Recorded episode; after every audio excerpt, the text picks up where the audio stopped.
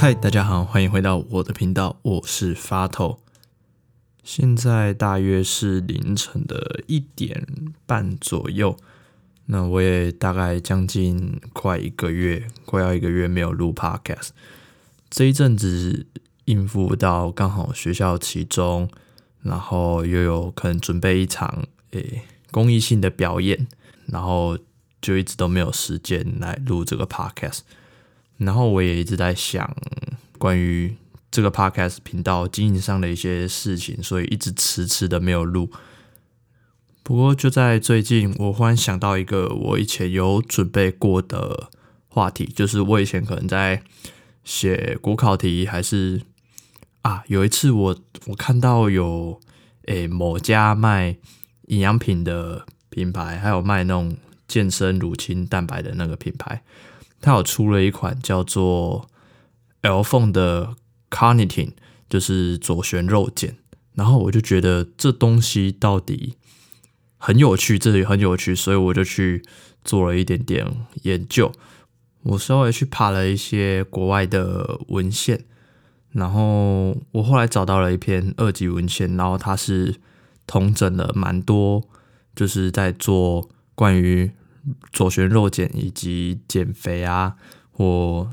基本上都是这样在整理减肥啦，就是左旋肉碱跟减肥的相关性。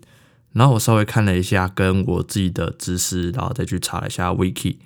然后统整出了一些结论。好，我们直接讲结论哦。透过补充左旋肉碱这一种的补充品来想办法减肥的话，它其实卖的只是一个。理想，它是卖一个构想，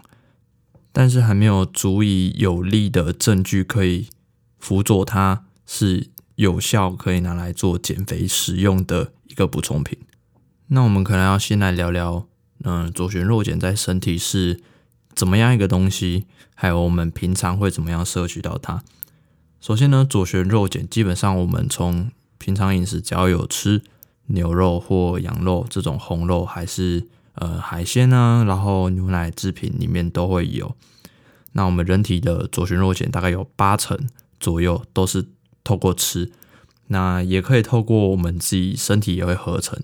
会透过大概两种氨基酸去合成它。所以正常情况下的人，除非是可能极度吃素啊，或者是还有一种另外的情况是血液透析，就是洗肾的患者，有可能会。有这个左旋肉碱的缺乏症，那除此之外，一般人是比较少会有这种左旋肉碱的缺乏症的症状。那左旋肉碱的用途是什么呢？简单来说，它就是帮你的一些脂肪酸啊，可以帮助它带进你的粒线体。那粒线体就是我们身体主要在产生跟制造能量的一个呃包器。那它把脂肪酸呢，带进粒线体中，就可以透过粒线体去产生能量供你运作。那这件事情听起来其实很棒啊，确实好像肉碱可以帮助脂肪酸进到粒线体去产生能量，那是不是就可以有效的减脂呢？或者是有效的减重用呢？其实不一定哦，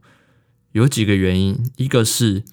当你的脂肪酸进到粒线体后。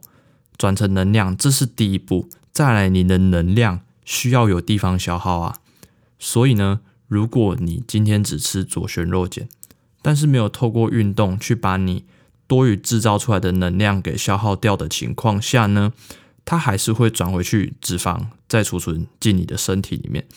所以严格来说，它不是一种主动可以分解脂肪的一种减肥的用途，它比较像是被动的透过把脂肪先转成能量，然后再供你运作，把那些能量消耗掉。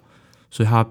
并不是大家所想的很完美说，啊，我吃这个脂肪就会分解啊，然后脂肪分解就会瘦啊。相对的就是你的能量如果没有消耗完，它还是会跑回去你的身体里。再来呢，还有另外一个是我比较怀疑的方的地方啦，就是我们补充的。左旋肉碱经过我们的消化之后，因为它毕竟也是一种类氨基酸的衍构物嘛，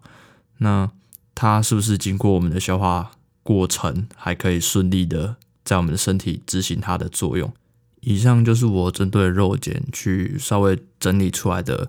两个我觉得比较主要、没有那么有效的原因以及原理。再来是，其实我有稍微看了一下网络在卖这样东西的售价，我有看到一个台湾品牌，它也有卖左旋肉碱，那它一罐的要价也是要一千多块，其实也不是很便宜哈。当然，我也不是说它完全没有任何的功效啦，